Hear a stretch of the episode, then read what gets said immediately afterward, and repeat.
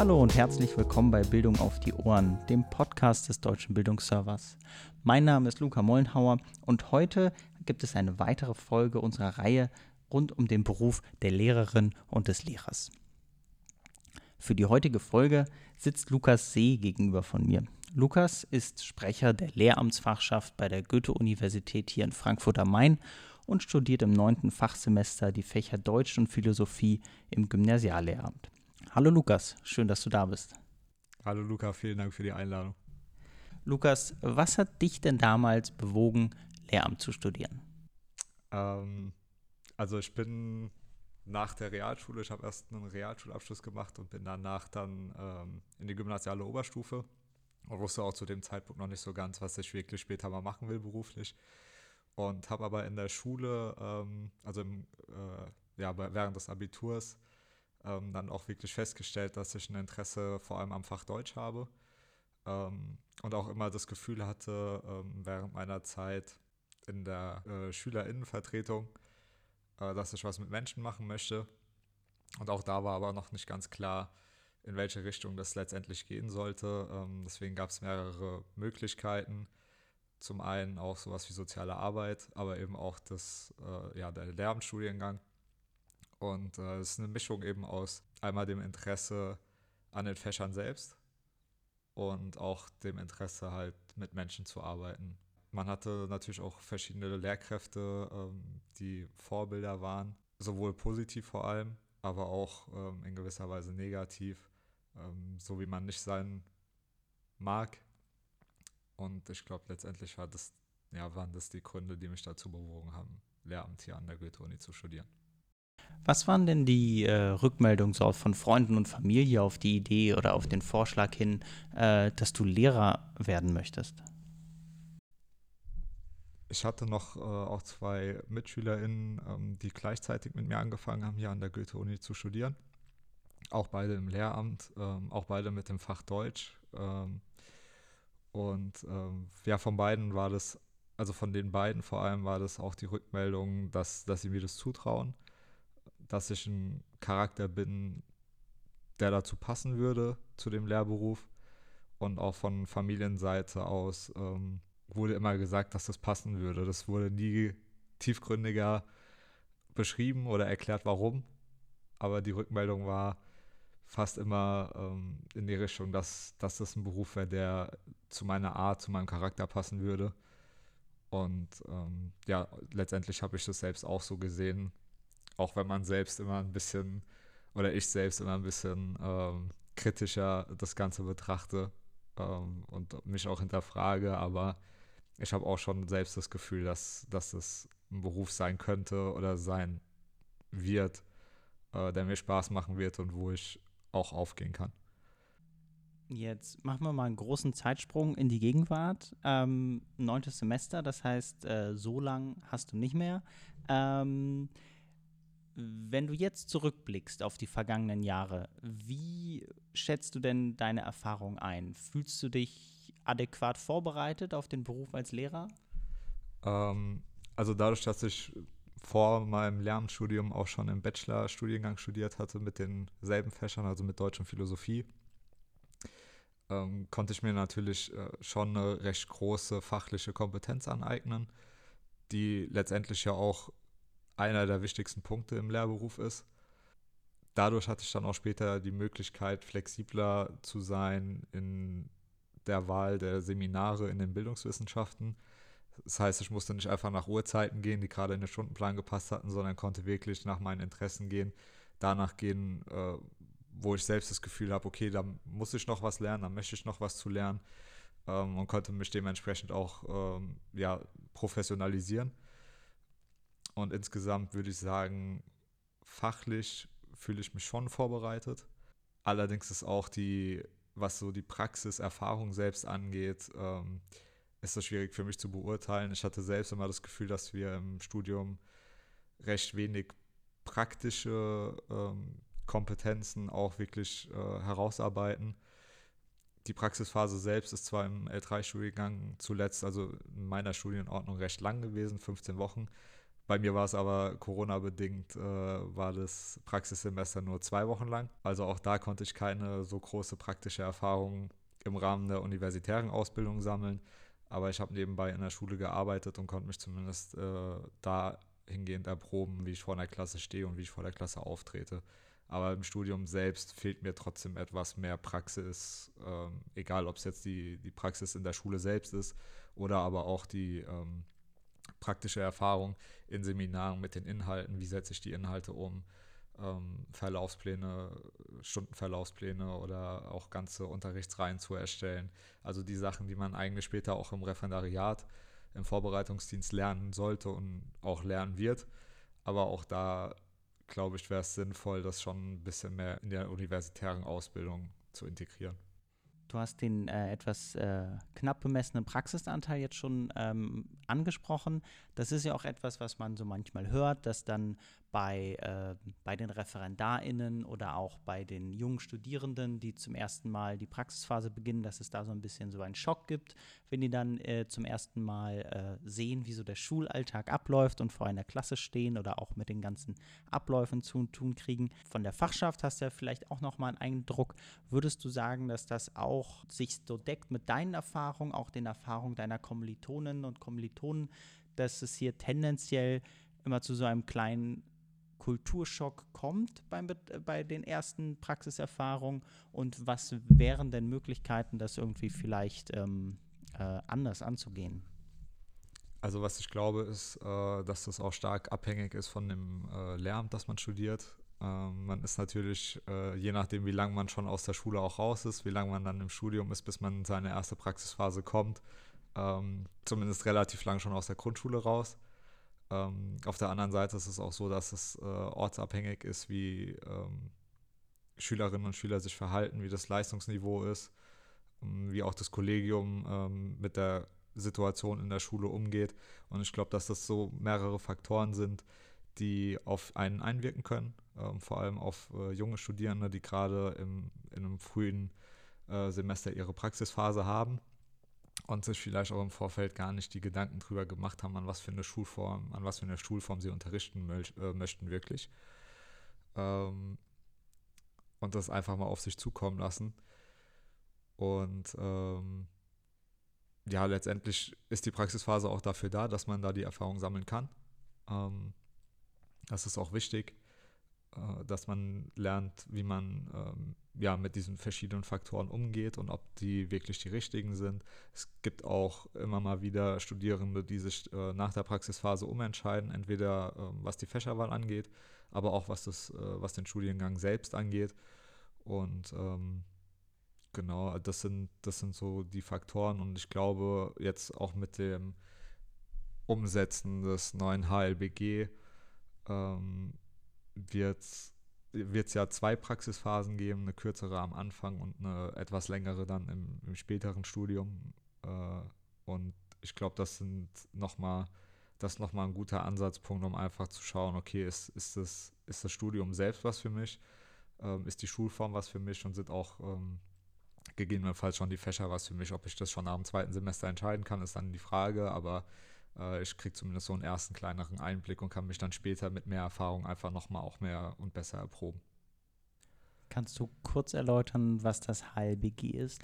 Äh, das HLBG ist das Hessische Lehrkräftebildungsgesetz. Ähm, das umfasst im Prinzip alles, was mit dem Lehrberuf zu tun hat, also von der Ausbildung an der Universität ähm, bis über das äh, Referendariat bzw. den Vorbereitungsdienst und letztendlich bis zur Pension also den ganzen Lehrberuf betreffend, hat dann verschiedene äh, Einflüsse einfach auf die verschiedenen Bereiche äh, in der Lehrkräfteausbildung oder Weiterbildung.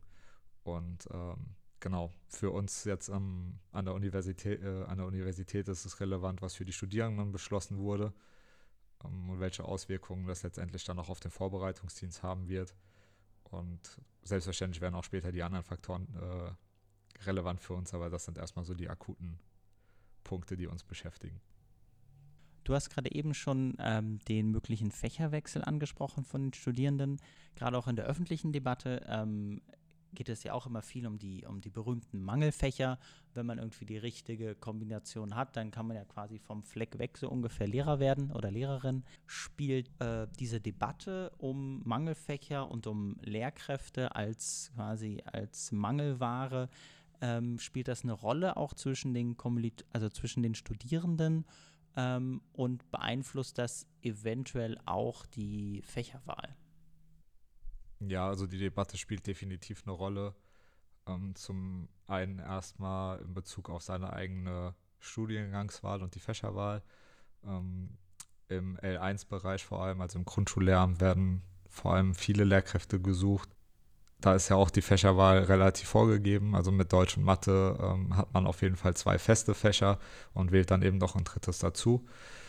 Und äh, im späteren Verlauf, also im L2 und L3-Bereich vor allem, gibt es eben diese berüchtigten Mangelfächer, was vor allem in den Naturwissenschaften der Fall ist, aber auch beispielsweise ähm, im Fach Musik oder im Fach äh, Kunst, wo ein Mangel an Lehrkräften herrscht.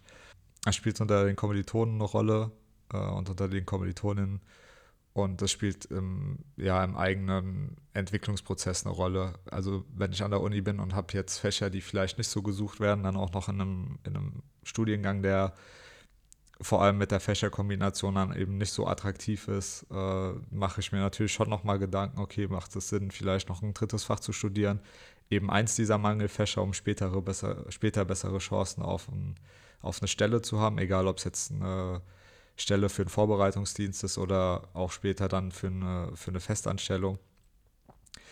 Und ähm, der Lehrkräftemangel äh, wird immer wieder thematisiert auch an der Universität. Und von außerhalb, von außerhalb kommt halt immer wieder oder häufig die Aussage, ja, wir haben Lehrkräftemangel. Ist vielleicht auch ein Punkt, warum sich viele dann für den Beruf auch mitentscheiden, weil sie denken, ja, okay, das ist ein Studium, wo ich wirklich auf den Beruf vorbereitet werde und der Studiengang relativ eindeutig ist und ein Ziel verfolgt. Aber es gar nicht so transparent unbedingt immer ist, welche Fächer wirklich gebraucht werden und was für ein Mangel wirklich herrscht. Und ähm, man kann dann auch die Erfahrung machen, einen Studiengang zu wählen ähm, mit einer Fächerkombination, die einen interessiert. Und das ist auch erstmal das Wichtigste, dass man Fächer wählt, die einen wirklich interessieren, äh, an denen man Spaß hat. Aber letztendlich kann es auch die Erwartungen an den Lehrberuf dann ein bisschen dämpfen, dass man halt eben denkt, man hat nicht so gute Aussichten auf eine Stelle später oder hat einen extremen Leistungsdruck, weil man sagt, okay, ich muss halt einfach der Beste sein mit der Fächerkombination, sonst kriege ich keine Stelle. Und andere Fächer oder mit anderen Fächern wäre das für mich vielleicht einfacher, weil da die Noten in Anführungszeichen so egal sind, äh, weil das Fach einfach gebraucht wird. Und äh, das ist schon auch was, was dann die Studierenden beschäftigt. Der Lehrermangel klang jetzt ja schon so ein bisschen an bei uns. Ähm, du hast ja gerade gesagt, womöglich mit der aktuellen Debatte entscheiden sich vielleicht mehr Menschen dazu, äh, Lehramt zu studieren, weil sie das Gefühl haben, die werden gebraucht, dann sind dann vielleicht auch die Jobaussichten ganz gut. Ähm, jetzt haben wir ja aktuell eher einen starken Lehrkräftemangel. Ähm, woran glaubst du, dass das liegt? Warum studieren nicht mehr Leute Lehramt? Also in Bezug auf äh, den Antritt des Studiums gibt es schon, glaube ich, einige Faktoren. Das ist natürlich erstmal die, ähm, ja, der, der NC, den man im, während des Abiturs erreicht, ob der ausreichend ist für ein Lehramtsstudium. Äh, wir haben zumindest in den Bildungswissenschaften noch teilweise eine NC-Hürde. Ähm, mittlerweile wurde sie auch im L2-Studiengang, glaube ich, ähm, abgeschafft. Das heißt, jetzt spielt sie keine Rolle mehr, weil dort einfach auch ein Lehrkräftemangel herrscht. Ähm, aber auch, es haben auch einzelne Fächer noch eine NC-Hürde, weil einfach die Fächer sehr beliebt sind. Und auf der anderen Seite haben wir für teilweise auch Mangelfächer wie Kunst, äh, Musik oder auch Sport ähm, relativ hohe Ansprüche, die man schon vor dem Studienantritt erledigen muss oder die man bewältigen muss. Und ähm, das ist dann wiederum auch etwas, was glaube ich, ausschlaggebend sein kann, dass wir einfach weniger Studierende haben, die in dem Fach dann auch wirklich sind, obwohl sie vielleicht Interesse an dem Fach haben oder hätten und dieses Fach aber letztendlich auch nicht äh, ausüben können und das gegebenenfalls auch wiederum dann zu einem Studienabbruch führen kann. ähm, weil man einfach dann keine zwei Fächer zumindest hat, ähm, wo man sagt, okay, da stehe ich voll und ganz hinter, dahinter und die will ich weiterführen und äh, die würde ich auch später unterrichten wollen. Ein anderer Punkt ist, dass es zum einen kommen immer mehr Aufgaben der Lehrkraft zu. Äh, es ist einfach, es ist nicht einfach nur ein Unterrichten, sondern wir haben einen extrem hohen Erziehungsauftrag, ähm, haben viel auch pädagogische Arbeit, je nachdem auch in welchen Bereichen wir arbeiten und ähm, mit, mit was für Schülerinnen und Schüler wir zusammenarbeiten. Und ähm, es ist immer irgendwie ein gewisser Druck da, sich auch weiterzubilden, möglich, also den bestmöglichen Unterricht zu machen, wovon die Schülerinnen und Schüler dann profitieren können und äh, trotzdem auch immer noch den Spaß am, am Unterrichten und an den Fächern zu behalten. Und ich glaube, da eine, ein, eine Balance zu finden, ist gar nicht so einfach und kann auch bestimmt viele abschrecken, zumal man auch durch die Medien hört und ähm, auch immer wieder Thema ist, auch an der Universität Thema schon ist, dass äh, der Lehrberuf auch eine, höhere Burn, eine hohe Burnout-Rate hat. Und ähm, auch das kann abschreckend sein für viele, den, den Beruf überhaupt wahrzunehmen, beziehungsweise das Studium anzutreten. Du hast gerade von den hohen Anforderungen an den Lehrberuf gesprochen, gerade auch, ähm, ja, was so die soziale Arbeit äh, mit den jeweiligen Klassen und den Schülerinnen und Schülern angeht. Ähm, und hast auch von der durchaus ja hohen äh, psychischen und emotionalen Belastung gesprochen, die damit einhergehen kann zumindest. Natürlich äh, ist, muss das nicht immer der Fall sein. Ähm, und dass das auch schon in der Uni ein Thema ist. Meinst du, dass hier auch schon in der Ausbildung mehr dazu gemacht, getan werden könnte, vielleicht auch aufgeklärt, sensibilisiert werden könnte, wie sich Lehrkräfte auch präventiv vielleicht davor schützen können, äh, sich nicht zu sehr, ich sag mal, zu verausgaben? Äh, an der Uni beziehungsweise in den einzelnen Seminaren ist es schon auch Thema, vor allem was die, was die emotionale und psychische Belastung von Lehrkräften angeht. Das ist schon Teil des Einführungsmoduls in den Bildungswissenschaften, wo verschiedene äh, durch die Forschung äh, etablierte Bilder von Lehrkräften ähm, und ihrer ja, potenziellen psychischen Belastung dargestellt werden. Das heißt, also man, man wird schon darauf aufmerksam gemacht. Es gibt auch Seminare, ähm, die präventive Möglichkeiten ähm, solcher Belastungen entgegenzutreten, ähm, thematisieren. Ich weiß nicht, wie einfach es ist, äh, das Thema wirklich ähm, für alle Lernstudierenden zu öffnen äh, ich glaube auch, dass da viel teilweise mit Bedenken zu tun haben kann. Einfach, dass man auch sagt, okay, warum sollte ich das machen? Ich brauche sowas gar nicht. Ähm, ich glaube aber, dass ein extrem wichtiger Punkt ist einfach, ob man, ob man jetzt selbst von sich sagen würde, man braucht es äh, oder man braucht es nicht. Ich glaube, das wird sich auch erst in der, in der Zukunft zeigen, wenn man tatsächlich in dem Lehrberuf ist. Ähm, sicherlich sind einige anfälliger für emotionale und psychische Belastung als andere. Ähm, aber es ist auch in dem Beruf selbst irgendwie so ein kleines Tabuthema. Ähm, es erschwert einfach extrem die, zum einen die Aufnahme auch in die, in die private Krankenversicherung, zum anderen aber auch dann ähm, ja die Aufnahme in den Beamtenstatus und äh, das ist ein Thema, was auf ganz anderer Ebene auch diskutiert werden muss und ähm, was auch mehr reflektiert werden muss. Und ich glaube, dass man schon vor allem im Studium einfach anfangen sollte, als angehende Lehrkraft äh, sich mit dem Thema auseinanderzusetzen und sich seine eigenen Gedanken dazu zu machen, wie man damit umgehen kann und was für seine eigene Gesundheit äh, das Beste ist. Kommen wir jetzt nochmal zum, ich sag mal, zum Kern des, des Lehrerberufs, äh, nämlich quasi dem, dem eigentlichen Unterrichten vor der Klasse.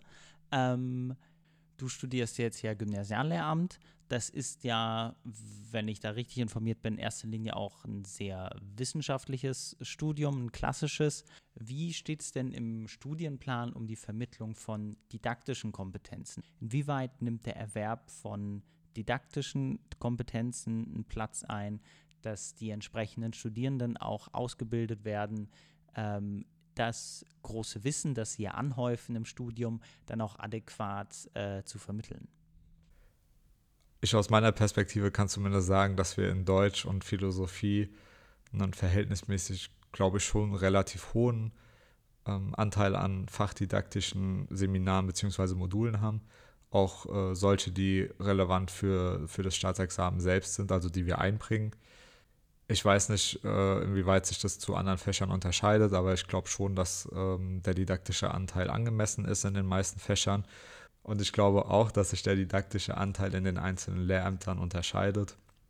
Ähm, in der Grundschule beispielsweise oder auch im L2-Bereich, also an, äh, für das Lehramt an Haupt- und Realschulen, wird ein höherer didaktischer Anteil mit Sicherheit da sein, auch ein höherer pädagogischer Anteil in den, Im L3-Studium ist dann eher der Fokus auf den, auf den Fachwissenschaften vielleicht, aber auch hier sind auf jeden Fall angemessen oder ist, hier ist eine angemessene Anzahl an fachdidaktischen Seminaren.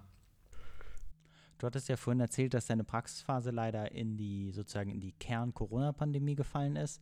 Erstmal waren die ganzen Schulen zu, dann wurde umgestellt auf Online-Unterricht etc. Sind solche Formen, ich sag mal, des Online-Unterrichts beispielsweise, aber vielleicht auch andere alternative Unterrichtsformen, Projektlernen oder ähnliches. Sind solche Themen auch Inhalt des Studiums? Ja, definitiv. Also vor allem was äh, den Umgang mit digitalen Medien angeht, beziehungsweise auch ähm, das Etablieren von digitalen Unterrichtsformaten äh, wird immer zunehmender Thema, auch im Studium selbst. Wird auch zunehmend Thema in der Schule sein. Letztendlich müssen aber auch die Schulen dementsprechend ausgestattet sein, beziehungsweise die Möglichkeiten haben, Schülerinnen und Schüler dahingehend zu unterstützen, was äh, elektronische oder digitale Endgeräte angeht. Also Digitalität ist auf jeden Fall ein Thema, aber auch andere Unterrichtsformate. Ähm, oder man geht zunehmend davon weg, Frontalunterricht zu machen. Es soll eher eine Erarbeitungsphase durch die Schülerinnen und Schüler geben wenngleich man schon darauf achten sollte, dass man auch für möglichst alle Schülerinnen und Schüler abwechselnd Unterrichtsformate findet, die verschiedene Charaktere ansprechen oder auch verschiedene Lerntypen ansprechen. Das ist dann die Aufgabe der Lehrkraft, das auch ähm, ja, zu, zu überprüfen, was da gut passt in der Klasse, was gut ankommt und das dann eben umzusetzen. Vor allem was die Leistungsmessung und Leistungsbeurteilung angeht, ähm, wird es auch immer wieder in der Universität äh, vor allem was die Leistungsmessung und Leistungsbeurteilung angeht, wird in der Universität immer wieder thematisiert, ähm, beispielsweise Portfolioarbeit zu etablieren. Ähm, ich glaube auch, dass das eine, eine, sinnvolle Alternative ist, um einfach auch so eine, ja, so eine punktuelle Leistungsüberprüfung wie durch Klausuren ähm, oder mündliche Abfragen zu umgehen, beziehungsweise da einfach eine Alternative zu schaffen und auch ähm, eher in produktiven Lernprozess überzugehen, nicht einfach nur Wissen abzufragen. Äh, du bist ja Teil der Fachschaft und als Fachschaft habt ihr vielleicht auch nochmal einen anderen, einen anderen Blick aufs Studium oder einen anderen Blick auf äh, Sachen, die vielleicht gut laufen und nicht so gut laufen in den Lehramtsstudiengängen. Ähm, was sind denn da so eure, eure Ideen und Ansätze, wenn es so um die, die die zukünftige Entwicklung der Lehramtsstudiengänge geht. Was, was sind so die Themen, die sozusagen aus eurer Sicht am, äh, am meisten brennen? Also, was man auf jeden Fall erstmal sagen muss, ist, dass wir natürlich durch das äh, HLBG, durch das Hessische Lehrkräftebildungsgesetz auch in unserem, in unserem Vorhaben in gewisser Weise beschränkt sind. Also wir müssen uns natürlich schon daran halten, was ähm, ja eben dadurch vorgegeben ist. Trotzdem sind wir auch in gutem Austausch mit der ABL das konnten wir über die letzten Jahre etablieren, ähm, dass wir da auch in einem ja, konstruktiven Austausch immer wieder sind und auch eben an den Studienordnungen selbst mitarbeiten, ähm, beziehungsweise da auch drüber schauen, wie sinnvoll die sind, äh, ob die ähm, wirklich auch umsetzbar sind für Studierende, vor allem auch vor dem Hintergrund, dass es zunehmend Studierende gibt, die einfach nicht nur an der Uni sind und studieren können, sondern eben durch Familie, ähm, Beruf etc. auch mehr eingeschränkt sind. Und ähm, da können wir auf jeden Fall Einfluss nehmen. Deswegen ist auch die Fachschaftsarbeit vor allem auch im Lehramtsstudium so wichtig, weil wir einfach über verschiedene Fachbereiche äh, verteilt sind und da ja über alle einen gewissen Überblick haben müssen, weil uns einfach so viele betreffen. Und ähm, wir können auf jeden Fall immer mitarbeiten. Unsere Meinung ist immer sehr willkommen und es wird auch versucht, die zu berücksichtigen, zumindest von Seiten der ABL. Ähm, und ja, wir haben in der Vergangenheit beispielsweise an den Studienordnungen selbst mitgearbeitet, auch was die, was die Belegung in den Bildungswissenschaften geht. Da gibt es verschiedene Bereiche in den einzelnen ähm, BW-Modulen. Und da haben wir, konnten wir erreichen, ähm, dass eine höhere Flexibilität geschaffen wird. Und ähm, das ist so ein Beispiel, was, was uns betrifft. Und ähm, klar, wir würden uns auch noch andere Sachen wünschen. Manche sind da leichter umsetzbar als andere. Äh, manche vielleicht auch gar nicht umsetzbar. Aber ähm, durch unsere Rückmeldung, äh, auch in den Studiengangsevaluationen, können wir da einen Einfluss nehmen. Es ist auch wichtig, daran teilzunehmen und dann auch wirklich Einfluss zu nehmen. Du bist jetzt ja fast fertig mit deinem Studium. Was würdest du dir persönlich für die Zukunft wünschen? Sei es die, weiß ich, die Anerkennung von Lehrkräften in der Gesellschaft, sei es, ähm, sei es das Lehramtsstudium. Was sind da deine Vorstellungen oder Wünsche für die Zukunft? Zum Studium selbst, glaube ich, ist es wichtig, dass man versucht, mehr Praxisphasen bzw. mehr praktischen Anteil im Studium in den Seminaren zu ermöglichen ähm, vielleicht auch mehr Weiterbildungsangebote.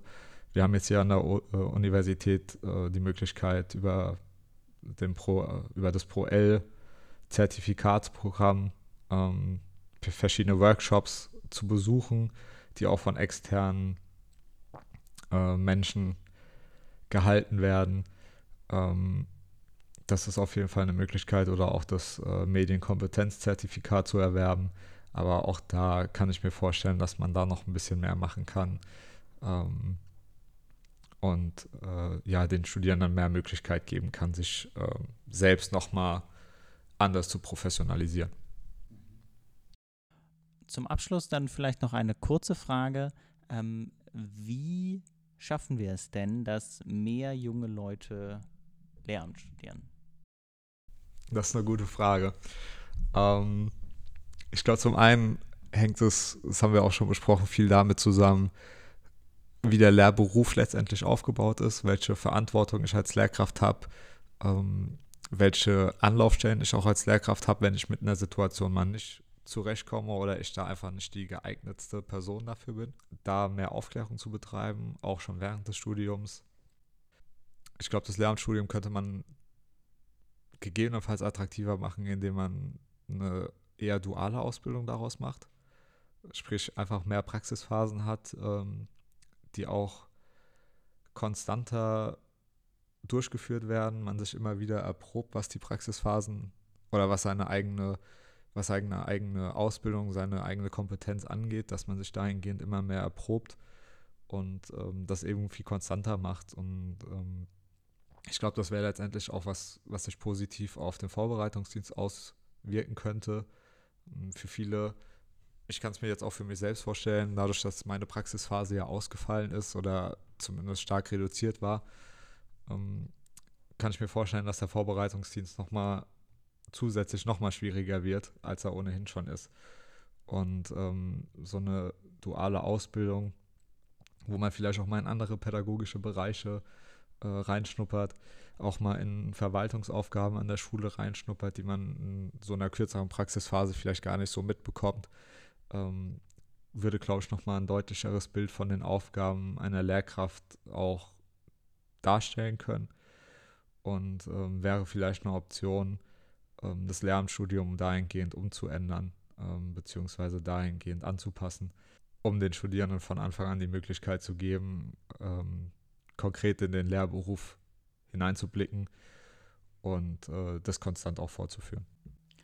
Wunderbar. Das war Lukas See. Er studiert Deutsch und Philosophie im neunten Fachsemester hier an der Goethe-Universität in Frankfurt am Main im Gymnasiallehramt.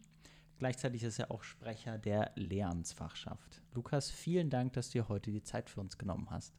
Vielen Dank. Ich kann mich auch nur äh, bedanken, dass ihr mir die Möglichkeit gegeben habt, hier ähm, ja, meine Meinung mal zu äußern. Und äh, vielen Dank.